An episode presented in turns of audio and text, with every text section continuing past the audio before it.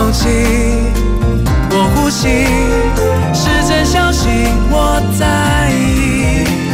生活的意义，我和你，高雄广播九四三，九四三。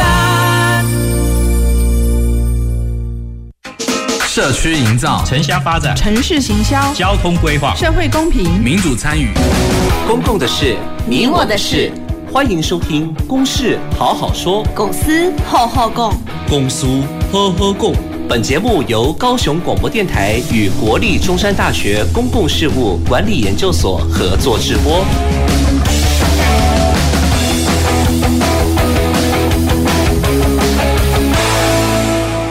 各位听众朋友，还有观众朋友，大家好，欢迎收听及收看今天的《公事好好说》。我是今天的节目主持人，中山大学公共事务管理研究所所长彭渰雯。好，那我们今天很高兴在九月的这个第一次跟大家碰面哈。九月份，我想很多家长都感到非常开心哈，尤其是疫情把我们整整整整跟幼儿哦关小孩子哈关在家这个三个多月哈，这个真的很高兴九月的到来。好，那。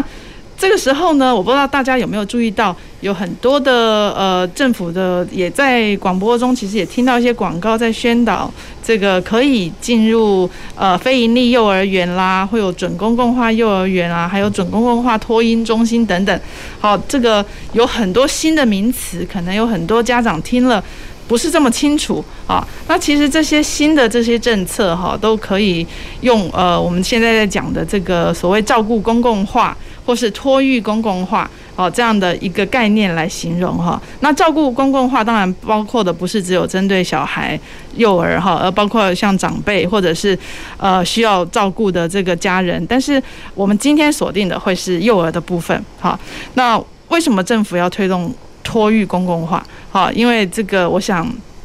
台湾现在如果再不推动托育公共化的话，可能少子化情况。会越来越严重，这个是所有人都知道的。这个，呃，生是可以，可是养不起，好，所以必须政府也要能够来协助这一块。好，所以我们今天呢，呃，要谈的这个托育公共化，也邀请的这些呃呃我们的来宾啊，刚好也都是一直在倡议推动呃我们整个照顾公共化的这样的一个社会运动者。好，那他们我觉得很佩服的是，他们也不只是在做社会运动，现在也都到第一线去进行服务哈，也就是服务这些呃需要照顾的小朋友哈。那我先介绍我们的三位来宾，好，第一位是呃全国教保产业工会理事长简瑞莲，渰雯好，各位呃听众朋友大家，好，然后我我我今天也特别来。请大家可以，你们可以两句话来介绍一下你们这个团体是什么？因为也许听众朋友有些比较不不熟悉。OK，呃，我是全国教保产业工会的呃瑞莲哈。那全国教保产业工会其实是一群幼教老师，包含保姆，可能包含课后安亲，包含我们的呃托婴的老师，还有幼儿园的老师们。在这个相关的教育保育的产业里面的工作者，那这是我们所服务的会员哈。那这一群会员当然就是有很多相关他们在照顾的劳动条件啊等等啊政策，所以这一个组织大概就是在努力这样的一个部分的议题。对，所以包括今天讲的托育政策嘛哈。好，那我们第二位来宾是高雄市抚育人员职业工会的秘书长杨秀燕。呃，主持人好，还有我们各位听众朋友，大家晚安。抚育工会其实跟全国教保产业工会，我们的服务对象都是重叠的，就从事零到十二岁的儿童的一些托育服务。嗯，那抚育工会呃，在两块面向比较深耕的，就是倡议和培力，就针对这些工作者的一些培训，所以我们会。刚刚主持人也有说哈，我们我们就进到第一线去，才会看到那个政策面的部分需要做什么样的调整。比如我们做了公共托运中心，我们做了保姆培训，然后我们做了呃零托二十四小时零托的业务，呃，我们也做了呃育儿指导的一个到宅的一个服务，这些都会跟我们的服务对象还有我们的一个工会的宗旨做了很多的连结。谢谢。好，所以我们今天讲辅育辅导的辅教育的育哈，其实也是广义的教保哈，这个人员的一部分了哈。所以这个虽然名词不大一样，不过就是这一群照顾我们零刚刚讲零到十二岁是不是？好，到小学以前的这个呃孩子哈的这些老师。好，那我们第三个呃来宾，第三位来宾呢哈是来自一个比较新成立的团体哈，是高雄市全人教育家长协会的理事吴伟成。呃，主持人还有各位观众，呃，各位听众，大家好哈。那我们高雄市全人教育家长协会哈，主要是呃为了提倡性平教育的一个家长协会。因为我们一般在荧光幕上或是在媒体上看到，好像呃，当我们提出性平教育啊，或是一些有关于呃性别教育的时候，很多家长都是一种很反对的一个态度。可是我们呃，我们认为有一些正确的性别教育跟性平教育哈，需要被被被知道也被理解，所以我们会举办一些活动或是一些呃针对性别教育的议题，不管是在校园发生的，还是在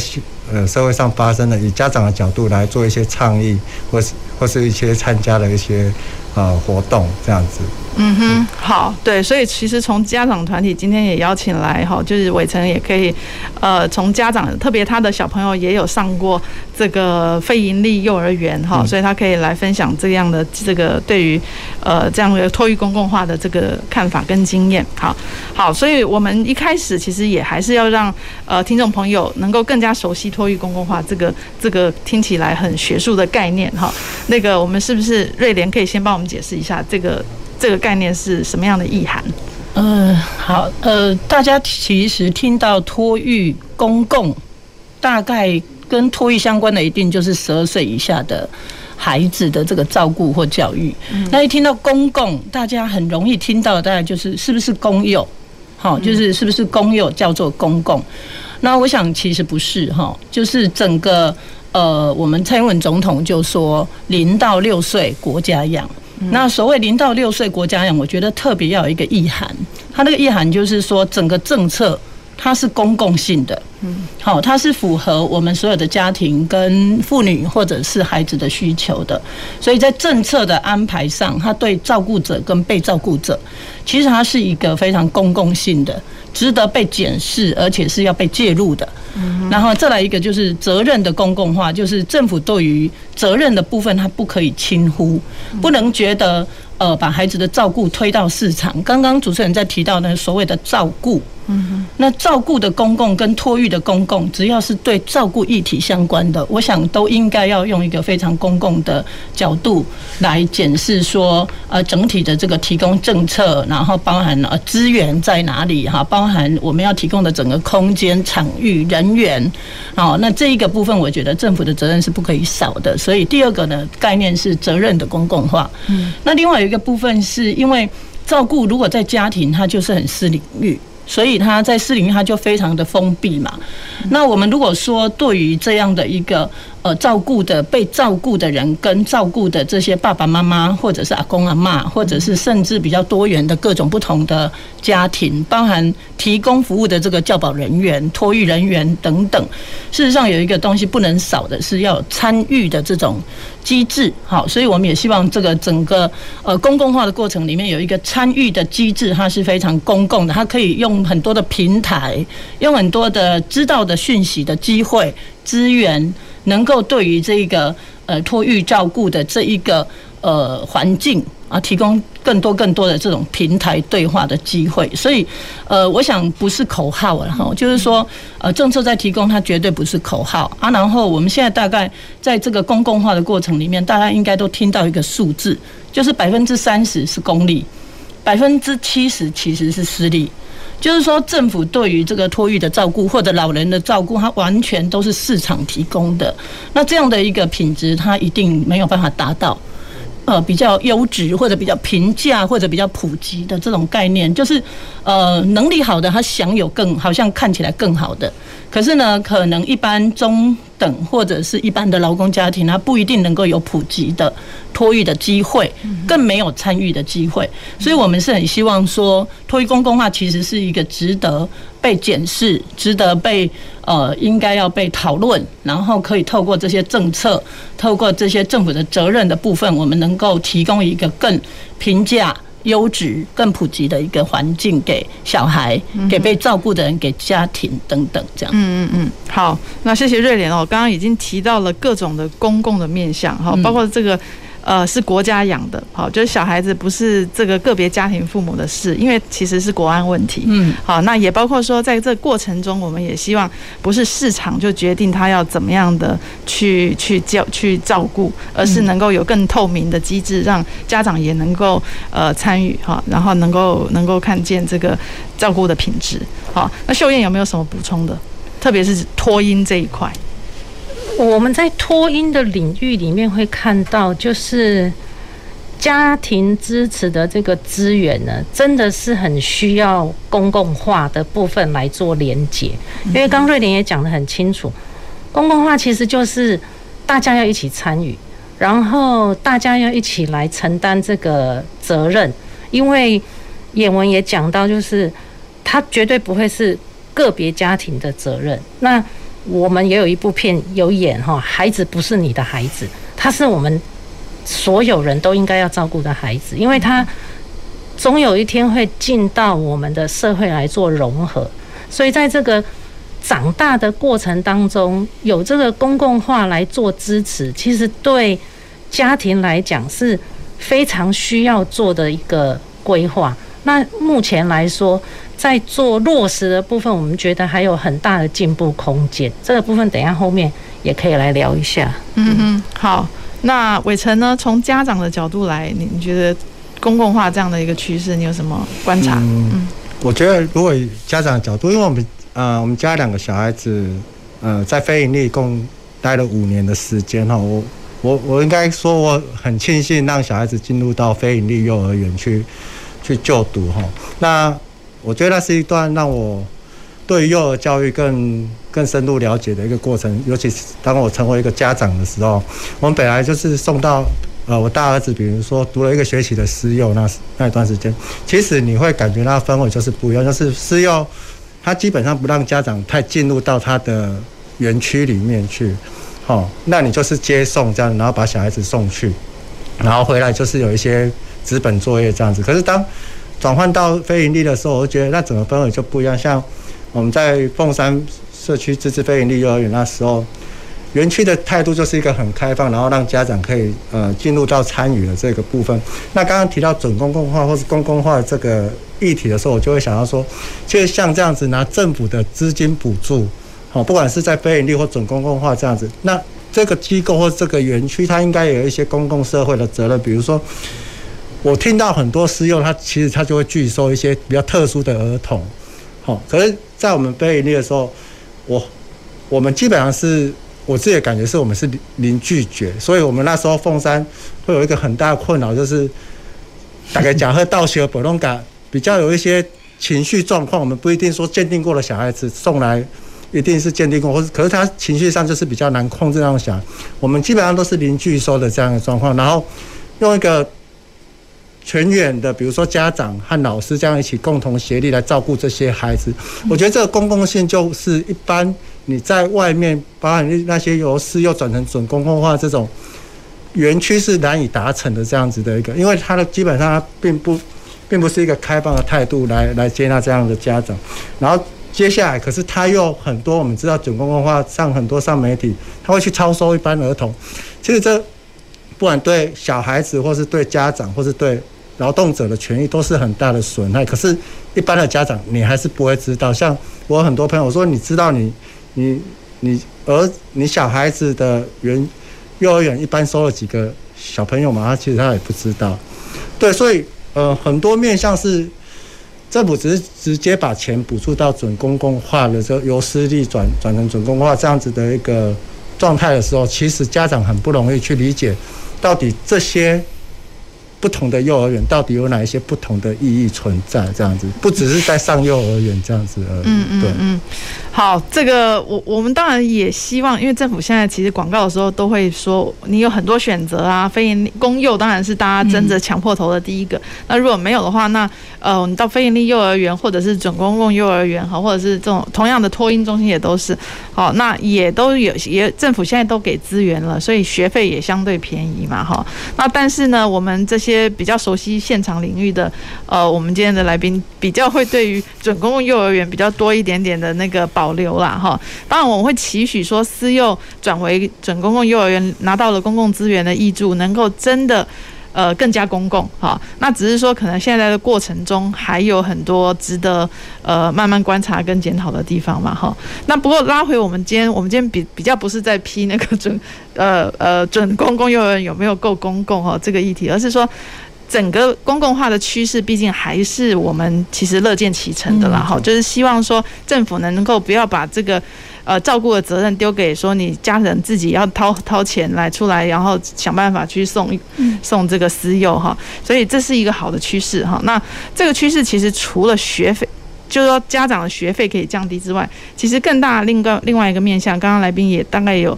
稍微提到哈，但是也是我们今天的重点，就是呃另外一个重点就是保障我们在。照顾领域场域的这些教保人员或抚育人员哈或老师，他们的劳动条件好，因为在过去呢，其实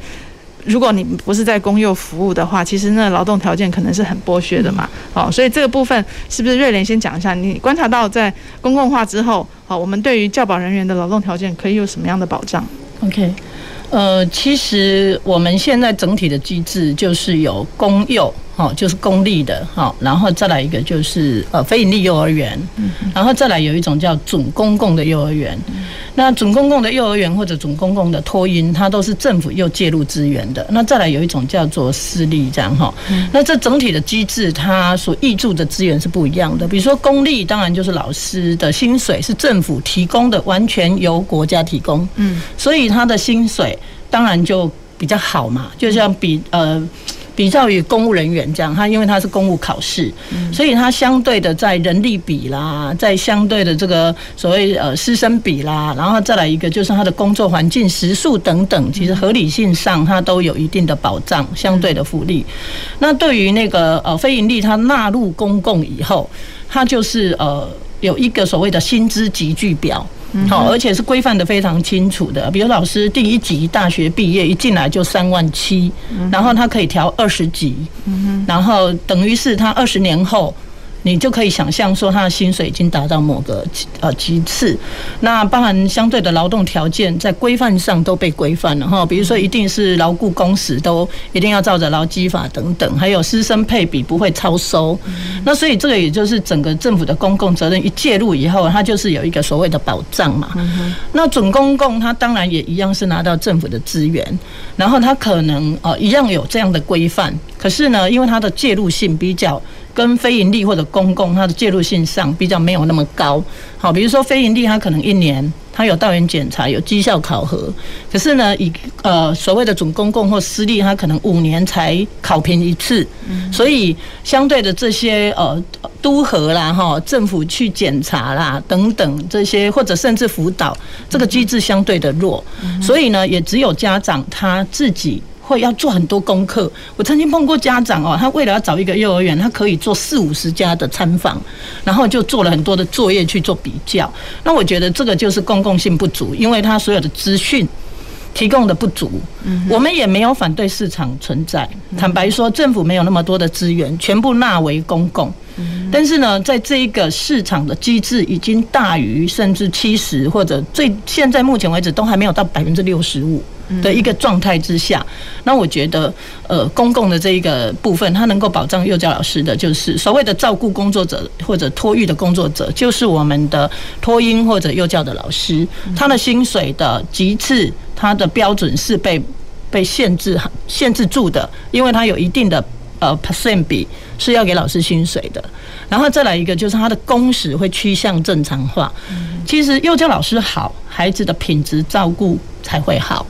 好，如果幼教老师他是一个血汗工厂或者血汗职场，我想人的情绪都不会好，所以他相对影响的其实就是孩子每天可能就是被照顾的样态，然后可能呃情绪的学习，或者他甚至会，所以现在大家都觉得有很多不适任老师，有很多情绪呃爆炸的老师，都没有去想想这个结构的背后，你是不知道。一个孩子在幼儿园里面是被照顾成什么样的。一个老师从早上的七点一入园，跟娃娃车或者一进到教室，他要一直工作到五点、五点半、六点，甚至跟车回来六点半，这么长的一个工时的样态，这其实也是在私有市场里面才才会这样啊。它相对没有加班费，相对没有任何保障。我觉得这些都是一个很值得被检视的一个劳动的呃，说它是市场也好啦，就是一个劳动的样态。嗯嗯。哦，我觉得公共化它相对可以做。好，老师的劳动条件、师生配比以及环境样态。以及孩子的照顾品质，所以这个介入性是非常好的。嗯，对，所以即便是是准公共幼儿园，嗯，他的老师包括说一进去的那个薪资条件也是有规定的嘛？呃，是有，但是就是他目前为止一个政策就是上路以后三年，你呃到了从一开始就是两万九，到三年要调到三万二，可是相对的工时虽然有规范，我在这边接到非非常多的幼教老师一线反映，他们的工时。变成自然而然的变成十到十二小时，好，就变成没加班了。然后再来一个是活动也加没有加班费，然后呢，师生配比不超收，但是看起来有时候他们会有配助教，然后就可能会一比二十，你其实现场也集合不到。哦，那我想这些东西，因为它不够的公开，嗯，资讯也不够不够可以家长有参与，嗯，好，就像刚刚伟成在说啊，如果他是都可以进到我们的呃空间里面去理解的，他就知道哦，原来那个师生配比是对的，嗯，可是以私立关起门来，有时候是不容易啦，所以我刚刚讲，我们没有反对市场存在，但是怎么样辅导好的市场的私立。的幼儿园，或者把准公共把它弄成很像有比较多的公共介入平台，或者被检核，因为花了那么多人民的纳税钱，嗯，跟资源相对的投注在这里，嗯哼，对，好，是。那秀燕，你的你那边的观察呢？嗯，呃，我大概我自己也是幼教老师哈，我是七十几年就进到托有托儿所的那个那个时期啦，嗯哼，然后我们呃有托儿所那个时期的。呃，工作者啊，就是那些教保人员啊，都觉得哇，现在的薪水比我们那个时候好多了。其实本来就是劳动条件要朝越来越好的方向去努力，这个是每一个国家或是每一个受薪阶级的人都都很期待的。而我这七八年来哈，就比较关注在托婴领域的这些。托婴工作者的一些劳动条件啊，像在托婴的体制里面，它有私立的，还有公办民营的，它没有公公立的，它没有纯公立，它就是委托公办民营的。那委托公办民营的又有两种，一种是托婴中心，一种是公共家园。家园就是比较小规模的，只收十二个孩子，但是它也是公办民营，就让家长比较多元的可以去选择。因为比较小规模的，他可能会在社区里面比较容易找到闲置空间去去做这样子的建制。那另外一个就是居家保姆，个别个别成为是自营事业者，自己去接。呃，在家工作这样子哈，呃，我们这个托婴领域的工作者，基本上跟目前在两到六岁的这个领域的幼幼儿的这个部分的劳动条件是有差距的，因为我们长时间被整个社会的氛围啊，认为托婴的是顾囡仔啦，顾囡仔唔免专业，我嘛会晓顾。像这样子的刻板印象，其实很糟糕的影响到我们这个行业的劳动条件，甚至于政府在做政策规划、那个薪资续薪标准的时候，在幼儿园的部分，教育部可以有一个续薪制度出来，公办民营的部分，但是在主管机关不同的卫福部，在托婴的部分，他就没有办法可以有一个续薪标准。所以，当我们的呃零到十二岁的这个符合资格的这些从业人员，他开始会选择薪资条件比较好的领域里面去做他的工作选择。那在托音领域的这一块，目前很缺人才，因为你要做公共化，开始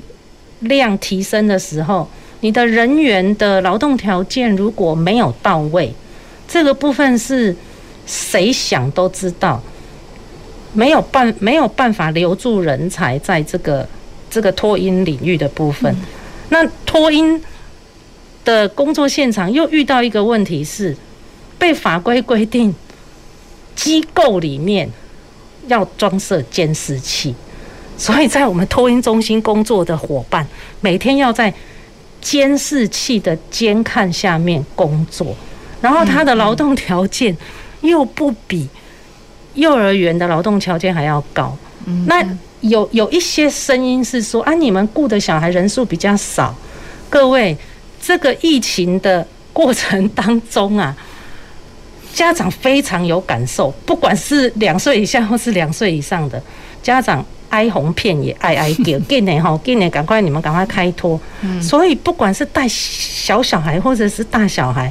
一样辛苦。所以劳动条件的部分，如果你要公共化，基本上它应该是一致的部分。因为我们有符合资格的人，本来就是会流动到不同的领域，可能会到托婴，可能会到幼儿园，可能会到课后照顾。因为我都符合资格的话。对啊，这个本来对于一个我们这个行业哈，从业的性别是女性居多啦，嗯哼，所以他会依据他自己的生活样态去选择他不同的从业领域，因为有的课后可能就是下午才去上班，嗯，所以你如果劳动条件不一致，等于是对某一某一个年龄层的托育领域的部分的。人，嗯哼，受限，这样子其实是，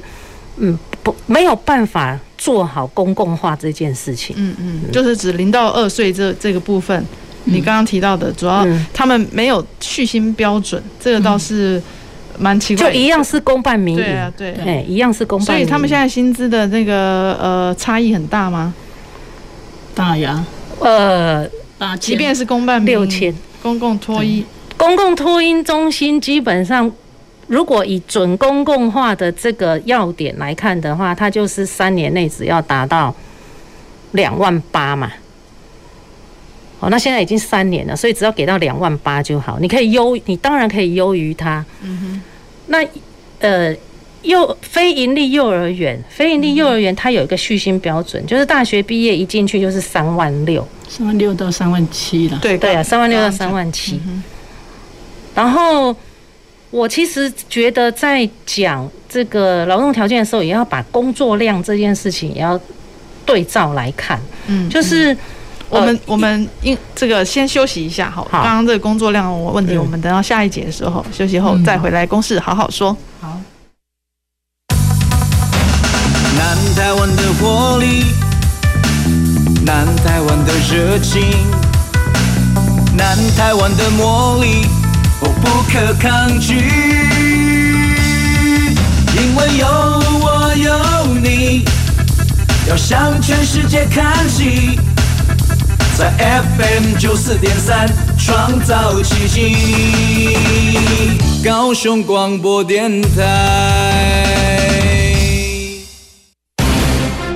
找工作防受骗有五步：一、不缴不知名用途的款项；二、不购买不推销自己不清楚的产品；三、不随意将证件、信用卡交给公司保管；四、不随便签署文件；五、不为薪资待遇、劳动条件不合理的公司工作。找工作时，请查明公司是否合法经营，运作是否正常。如果碰到面试草率、轻易录取、待遇优厚不合乎常理的情况，请注意潜在的人身安全或暗藏求职陷阱。求职多观察，工作更安心。高雄九四三关心您。好可爱哦！这是我刚出生的女儿，谢谢老婆生出一个健健康康的乖宝宝。在宝宝背后，除了辛苦的准爸妈，还有政府替孕妇撑腰。怀孕期间，国民健康署补助每位准妈妈十四次产前检查，一起守护母婴健康。只要注意均衡营养及控制孕期体重，记得定期产检，就能让宝宝健健康康的出生。以上广告由卫生福利部提供，并使用烟品健康福利捐。各位听众，大家好，我们是句句创作题。你的孩子有使用儿童安全座椅吗？合格的安全座椅在意外发生的时候可以保护孩子，并且降低死亡率。家长们可千万不要轻忽喽！接下来，请继续收听陪您一路平安的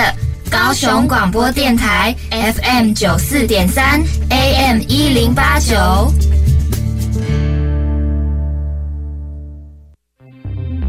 教育部提醒大家，开学防疫不松懈，请家长每日量孩子体温，如有发烧，请就医并在家休息。上课时要全程佩戴口罩，采固定座位、固定成员。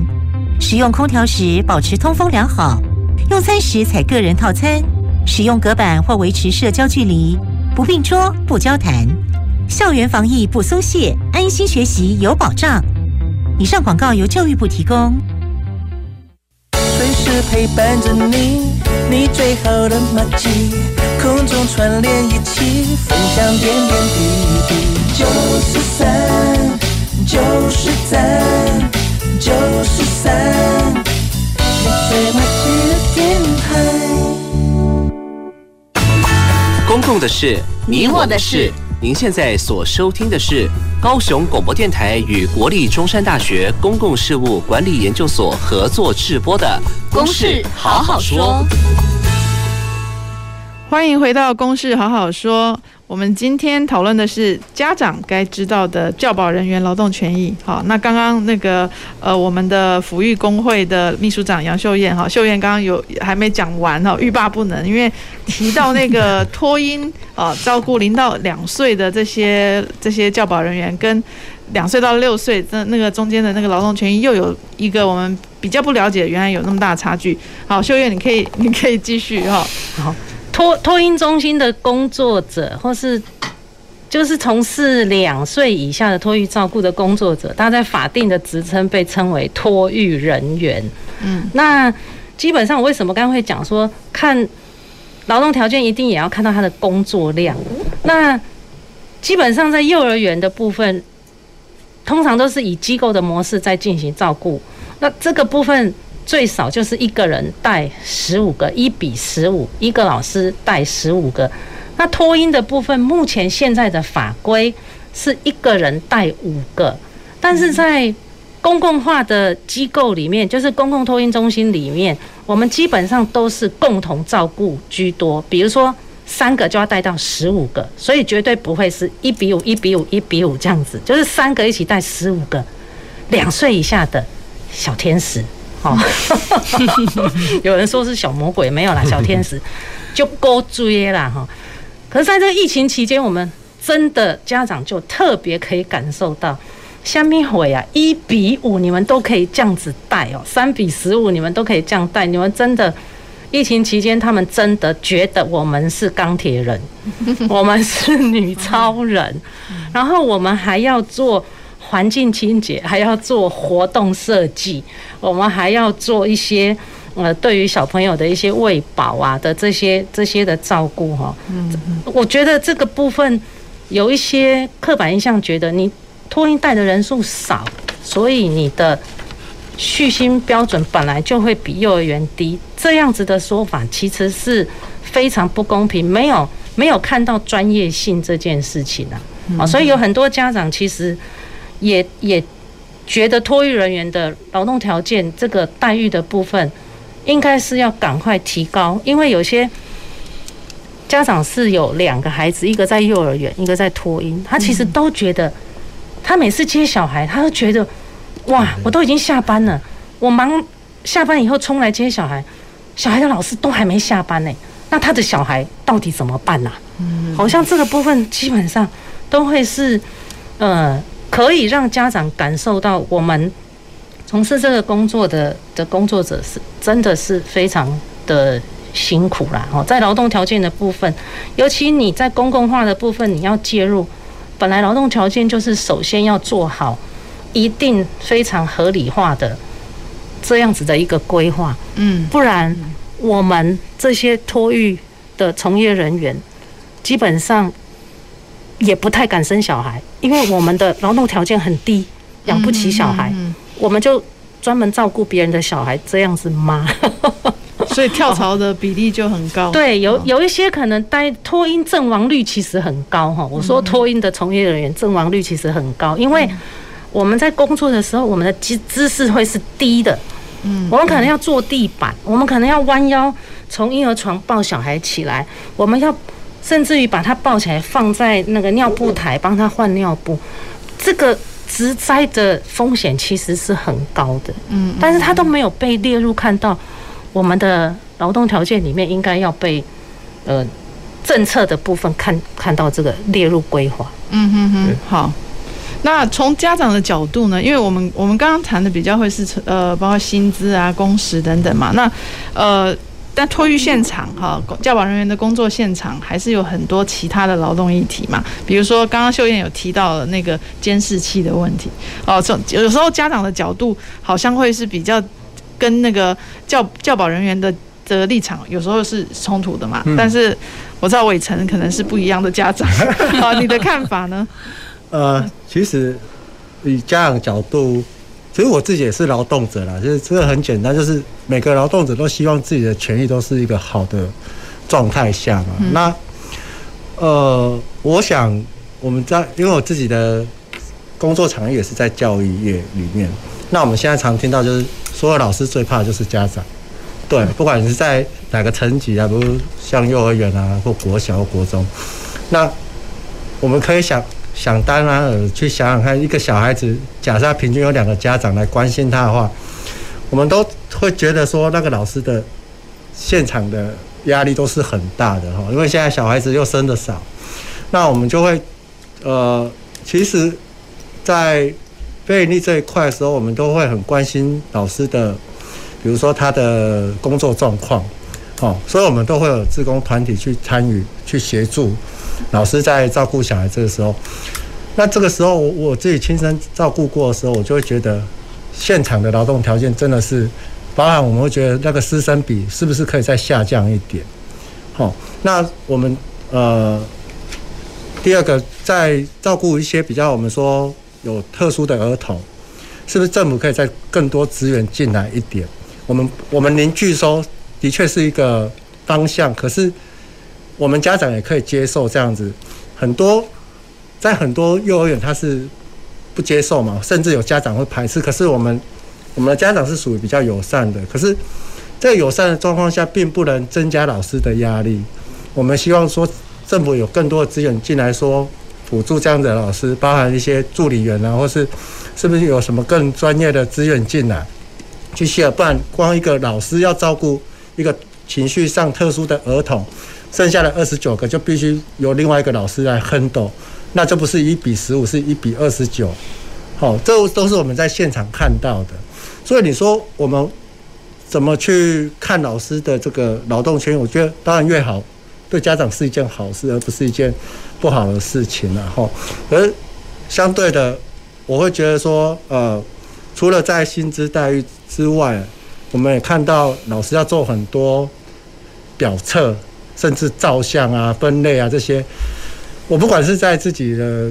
朋友他在公幼，或是在非营利观察到，这些行政量都是很大很大的行政量。甚至我的朋友他在公幼，他说他中午很少有正常在正常时间吃午餐这样子，他都必须把所有的小朋友都都安抚好、都用好之后，他才有那个时间去吃那个午餐。对，我觉得这个这些。如果我们一般的家长你没有进到，或是更深入去了解这个，你小孩子出相，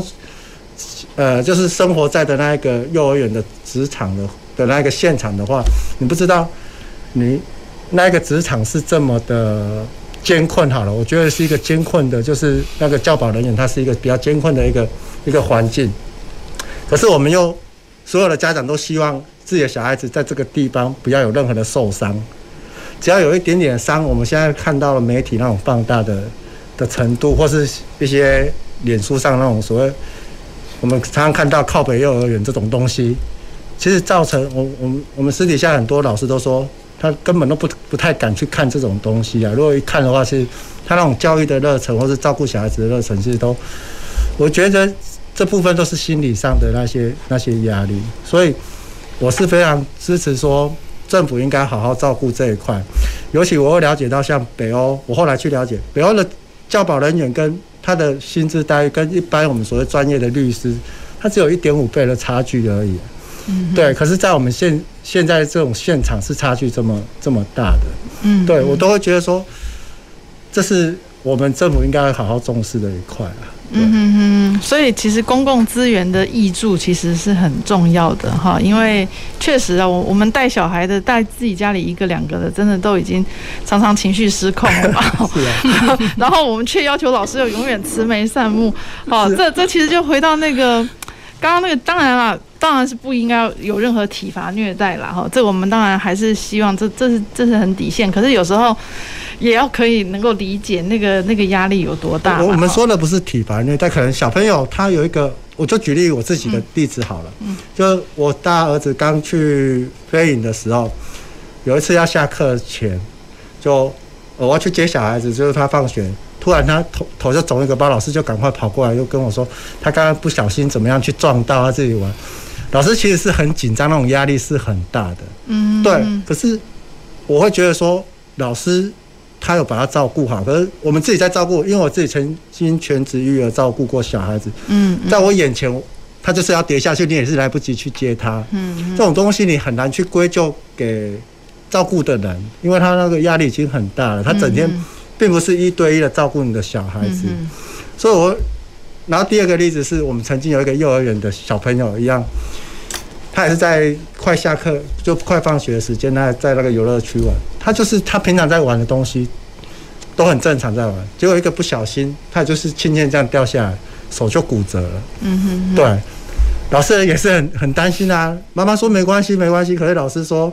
一定要去看，然后后来照出来是骨折。嗯嗯。可是我觉得我们家长都很友善哦。隔天是怎样带蛋糕去现场给老师说，你不要啊，这我们自己处理。他本来就是会有意外的。嗯嗯。所以我觉得老师会担心的不止。单纯的说你薪资福利待遇这一块，而是家长你怎么去怎么去看待他们这一份工作跟这些照顾的人，怎么减轻他们这些职场上的压力？我觉得那那是另外一块，他们更愿意留下来的一个一个环境这样。嗯嗯嗯。所以所以你你作为这个比较另类的家长啊，如果如果每个家长都像你这样的话，像你们的那群家长的话，我想教保人员应该工作起来会蛮蛮愉快的哈。但是。那你怎么看？就是那个刚刚提到说，其实现在是在《儿童及少年福利及权与权益保障法》，因为家长的压力嘛，二零一九年也修法，规定幼儿园呃托婴中心了哈，一定要有转监视器。好，那你家做家长来看，怎么看这一块？其实我们也针对这一块去去讨论过了哈。我觉得这个还是在于人与人之间，看你怎么。去建立那一个关系跟信任度了。我我曾经也有同事，他说他的幼儿园是二十四小时，你只要手机开起来，你就可以看到小朋友在里面的状况。那这个东西，我就觉得你基本上就是已经不相信，不相信园所里面的运作，你才会这样去去做。呃，我我自己个人我是觉得没有一定要必要装监视器。嗯，好，那如果有装，我觉得在某种比较呃。严谨的限限制之下才可以装，然后要观看也必须在某些条件之下才可以观看，嗯、而不是用来监视老师在里面的那些举动。嗯，它只是作为一个以备不时之需在用的一个状况而已，而不是让家长你可以随时，我想要看就要看，或是谁想要看就要看。有些有些是行。行政端要监控老师或什么，我觉得那个那个信任度就是人与人之间的信任度就已经不见了。嗯嗯。那我比较愿意相信，像园方采取那种比较开放式的，我们去参与活动，你可以实际看到老师在怎么照顾小孩子，然后在这个过程中，其他家长是怎么跟这些老师互动的，你大概就会推推推。推敲出这样子的老师跟这样子的教保环境是不是一个 OK 的环境？嗯，那如果有产生任何的意外，我觉得大家都应该要去理性的去看待这种意外的产生，而不是我们没有可能一个无风险的环境存在。不管就算我在家里，也一样不可能是一个无风险的环境存在。嗯，那难道我们都要把责任推给照顾者吗？嗯嗯，对，我觉得那个压力就非常非常的大。嗯嗯。好，那秀秀燕呢？你觉得说在刚刚讲那种监视器这个政策法令修改后，对你们的劳动权益有有造成什么样的影响吗？就是其实刚那个伟成这边也有讲到啊，嗯，我们变得更焦虑。为什么焦虑？是因为，哎，装了监视器以后，后来又被规定要有收音功能，就是一个空间里面要有，其中要有收音功能。然后呢，嗯、还有只要有。意外，不管是小意外，我所谓的小意外，可能被掐的啦，被咬了啦，哦，被捏的啦，或者是扣到乌青啦，这种，我们都必须要把呃发生的时间点做记录。所以，我们我觉得很像保全人员呢，我要去调监视器出来看，然后把发生的时间、地点。怎么发生的？这个时候，我们的托育人员在哪里？为什么会让它发生？我们必须要先提早准备好这些资讯，等待家长来关心的时候，马上可以提供出来。所以我们必须要花时间去做这些事情。这个是一定要做的，还是说有家长要求这样子？有啊，因为有了监视器，就会有这些的要求出来。当然也有像伟成这样子的家长，他觉得很他很放心，因为我们的记录也有写，我们后续做了哪些处理哦，清被咬的就是清洁伤口，我们还写得很清楚哦，用生理食盐水清洁伤口，然后呢再帮他做凉敷，咬人家的那个小孩也被带来帮被咬的那个人要凉敷，要告诉他，也要跟对方说对不起哦。那在托运中心。小孩讲不出对不起，因为他的语言还出不来。他的语言如果出得来的话，他他其实那个咬人的动作基本上是比较不会发生的。尤其在一岁半以后的小孩，他咬人几率很高。最近这两个礼拜，我就在处理两个家长提出，我的小孩为什么九月一号才开始，今天才十三号，他就被咬三次。嗯，然后被不同的人咬，哦，到底是怎么了？因为他那个班就是正好口腔期，然后又是哎会走路了，嗯嗯，那他可以很好奇的去移移动了嘛，哈，所以他就要找你玩，嗯，不知道怎么说，他的社会化的发展开始要出来的时候，他只好用肢体来，嗯，有时候被咬了，我们真的不知道，嗯嗯，哎，嗯。所以就要透过监视器去，因为小朋友也不会哭。那光那光看光找那个画面要找多久？刚刚伟成讲的，我们有时候要保留一个月。看那个就就非常累。监视器要保留一个月，我们就调一个月。对，我们的伙伴牺牲睡午觉和用餐的时间来调监视器，因为大家一起玩呐。嗯，我跟他靠得很近，然后就给他喊了呀。然后那个人又不哭，很勇敢，所以我们不会觉得有异状。那最后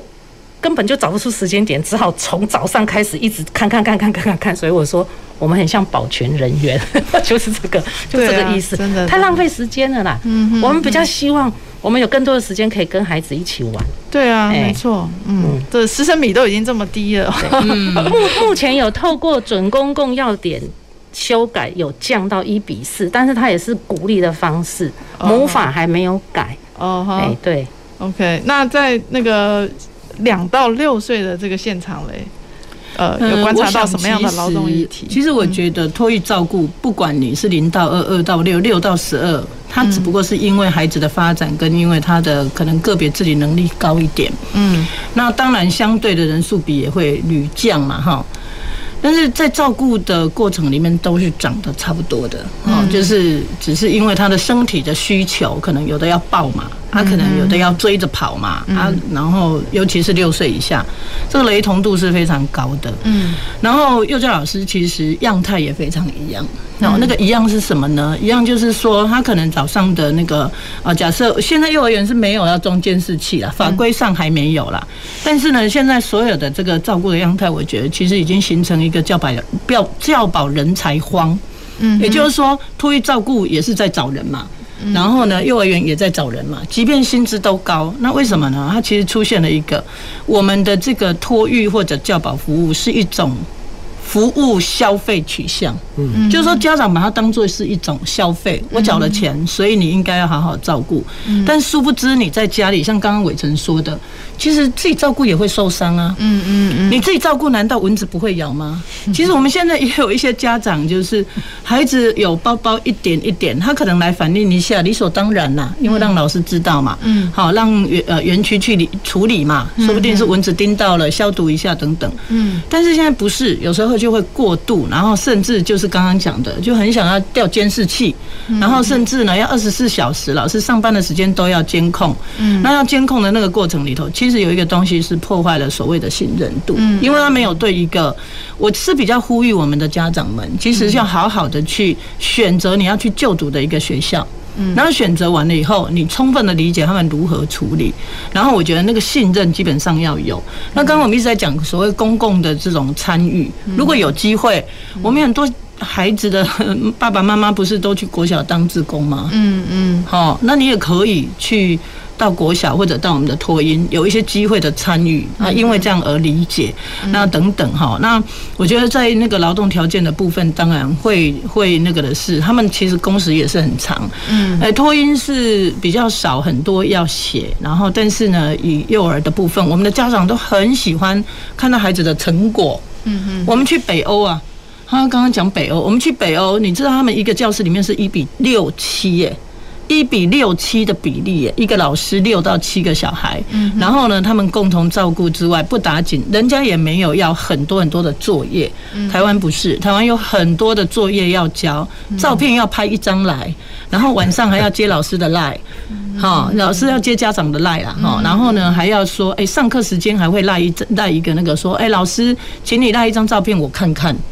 我想这样的一个东西都有一点点开始过分的去对于一个教保环境里面的工作者无时无刻的 one by one，这是不可能的，因为我们的孩子需要随着嗯。年龄，随着他的那个需要自理，而且那个监视器哈斜着看，你根本不知道那个孩老师跟孩子之间在对话什么，嗯，就是一个非常片面解读的了哈。然后所以因此在工时上，在老师的被。